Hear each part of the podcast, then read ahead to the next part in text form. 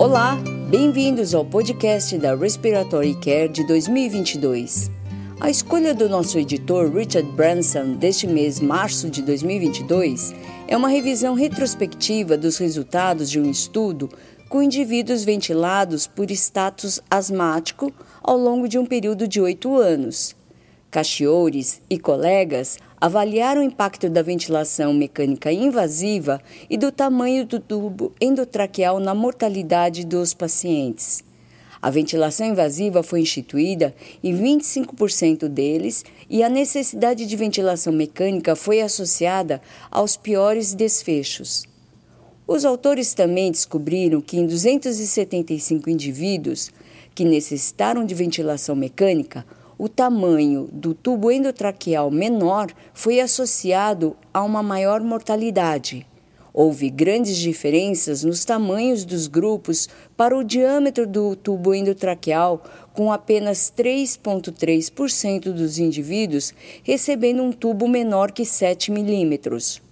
Gilmore contribui com editorial de acompanhamento, revisando o impacto do diâmetro do tubo endotraqueal na resistência das vias aéreas e na consequência fisiológica relacionada a ele. Gilmore também sugere que a escolha do tamanho do tubo endotraqueal em adultos deve ser abordada com o mesmo rigor oferecido aos neonatos e aos pacientes pediátricos para evitar complicações. Em outro estudo, Rose e colaboradores compararam os resultados de indivíduos que necessitaram de ventilação mecânica prolongada na UTI versus indivíduos admitidos em centros de desmame. Este estudo retrospectivo, tipo caso-controle no Canadá, compara a sobrevida e os custos de saúde de sobreviventes.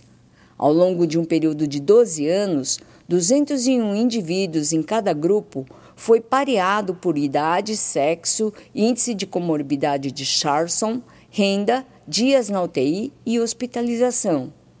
Os autores, Rose e colaboradores, não relataram diferenças no número de indivíduos que receberam alta hospitalar, mas encontraram menor risco de morte aos 12 meses em indivíduos do centro de desmame. Na conclusão do estudo, a utilização e os custos dos cuidados de saúde foram maiores nos sobreviventes do centro de desmame. Hackley e McIntyre fornecem um editorial de acompanhamento deste estudo, sugerindo que o modelo de atendimento é mais importante do que o local de atendimento para os resultados centrados no paciente. Aidman e colaboradores realizaram uma revisão retrospectiva de prontuários de pacientes pediátricos que necessitaram de ventilação não invasiva e de internação na UTI pediátrica. As crianças incluídas no estudo foram estratificadas com base no uso de dexamedetomidina versus nenhuma sedação. O desfecho primário do estudo foi a intubação dentro de seis horas do início da ventilação não invasiva. Em 108 indivíduos, o uso de dexamedetomidina versus nenhuma sedação reduziu efetivamente a agitação sem impacto na taxa de intubação. Eles concluíram que o uso de dexamedetomidina pode melhorar a tolerância à ventilação não invasiva sem risco de sedação excessiva, resultando em intubação traqueal. Miller e colegas observaram várias limitações do estudo e a falta de uma melhora global no sucesso da VNI, mesmo sem sedação.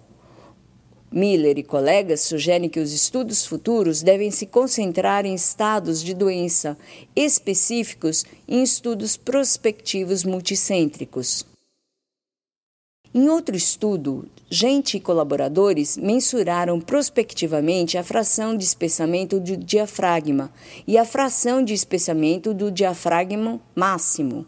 O maior valor de fração de espessamento do diafragma dos dois hemidiafragmas em indivíduos submetidos à cirurgia cardiotorácica durante um teste de respiração espontânea em um esforço para prever uma extubação bem-sucedida.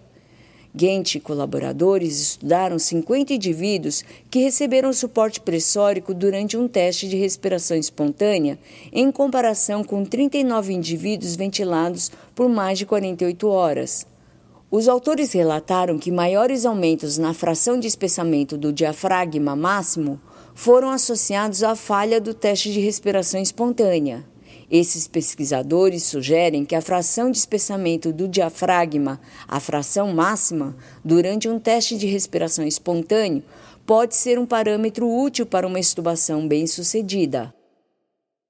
Sorg e Chatburn relatam os resultados de um estudo de bancada onde avaliaram a fração inspirada de oxigênio usando diferentes máscaras de oxigênio, incluindo máscaras aberta e fechada. Eles compararam uma máscara simples fechada, dois desenhos de máscara aberta, sendo uma máscara sem reinalação e uma máscara parcial sem reinalação. Eles mensuraram a fração inspirada de oxigênio de 28% a 100%. Os autores concluíram que nenhum dispositivo isolado poderia substituir todos os outros em fluxos de 1 a 15 litros por minuto. Dupré e colaboradores descrevem um estudo de bancada de sistemas de oxigênio de baixo fluxo em vários fluxos respiratórios simulados, incluindo a máscara de tronco duplo. Fluxos de oxigênio de 10 a 15 litros por minuto foram ajustados e entregues a um manequim, e a fração inspirada de oxigênio foi mensurada. Eles descobriram que a máscara de tronco duplo aumentou a fração inspirada de oxigênio fornecida em comparação com outros dispositivos, principalmente frente a vazamentos ao redor da vedação facial simulada.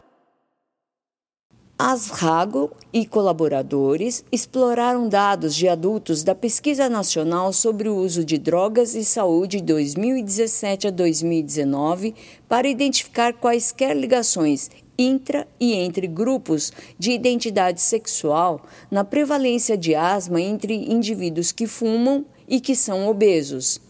Dois terços da corte 128.319 indivíduos relataram ter asma e quase a metade eram obesos e 10% deles eram fumantes ativos. Os autores concluíram que o tabagismo e obesidade foram associados a maiores chances de asma, com chances significantes de minorias sexuais em relação aos heterossexuais no diagnóstico de asma. Futuras pesquisas devem avaliar os mecanismos responsáveis por essas associações. Kieran e colaboradores avaliaram a atividade física e o comportamento sedentário em indivíduos com fibrose cística e a relação com a qualidade de vida relacionada à saúde. Os indivíduos desse estudo foram avaliados usando um acelerômetro por sete dias, fizeram espirometria e pesquisas para determinar o bem-estar, qualidade do sono e a qualidade de vida relacionada à saúde. Em uma pequena amostra de 33 indivíduos, 75% deles não conseguiram atingir as metas de atividade física e a metade teve má qualidade do sono. Kiran e outros descobriram que o consumo do pico de oxigênio estava fortemente relacionado com o número de passos e o volume expiratório forçado no primeiro segundo. A atividade física foi correlacionada com a capacidade aeróbia. Em outro estudo, Caslow e colaboradores avaliaram o impacto de uma clínica multidisciplinar no acesso aos cuidados respiratórios e adesão às diretrizes de cuidados respiratórios em indivíduos com distrofia muscular de Duchenne. Caslow e colaboradores realizaram uma análise retrospectiva de 84 indivíduos com distrofia muscular de Duchenne durante um período de três anos para determinar se os testes de função pulmonar e a polissonografia recomendados foram realizados. Os autores descobriram que 50% dos indivíduos tinham envolvimento pulmonar prévio, e um terço foi visto na clínica dentro do primeiro ano do início dos sintomas. A adesão às diretrizes de teste de função pulmonar aumentou e 79% dos indivíduos completaram uma polissonografia nos 12 meses anteriores. Os autores concluíram que uma clínica multiespecializada em distrofia muscular de Duchenne melhorou as avaliações e os cuidados respiratórios desses pacientes. Em outro estudo, Yuan e colegas avaliaram o efeito de duas posturas e duas formas de onda de fluxo inspiratório nos resultados do teste de vazamento do manguito em indivíduos ventilados mecanicamente. O inspirador pós-estubação foi encontrado em 9% dos indivíduos, com 7% deles necessitando de reintubação. Os autores descobriram que o teste de vazamento do manguito do tubo endotraqueal, realizado com o sujeito em uma posição semi-reclinada, usando o fluxo inspiratório constante, foi mais capaz de prever a presença de estridor pós-estubação. Shibu e colegas fornecem uma revisão sistemática da reabilitação pulmonar pós-exacerbação da DPOC, os autores confirmaram os benefícios a curto prazo da reabilitação pulmonar, mas não conseguiram demonstrar melhorias a longo prazo. E, finalmente, Fischer fornece um Cochrane Corner sobre o uso da pressão expiratória positiva em indivíduos com fibrose cística.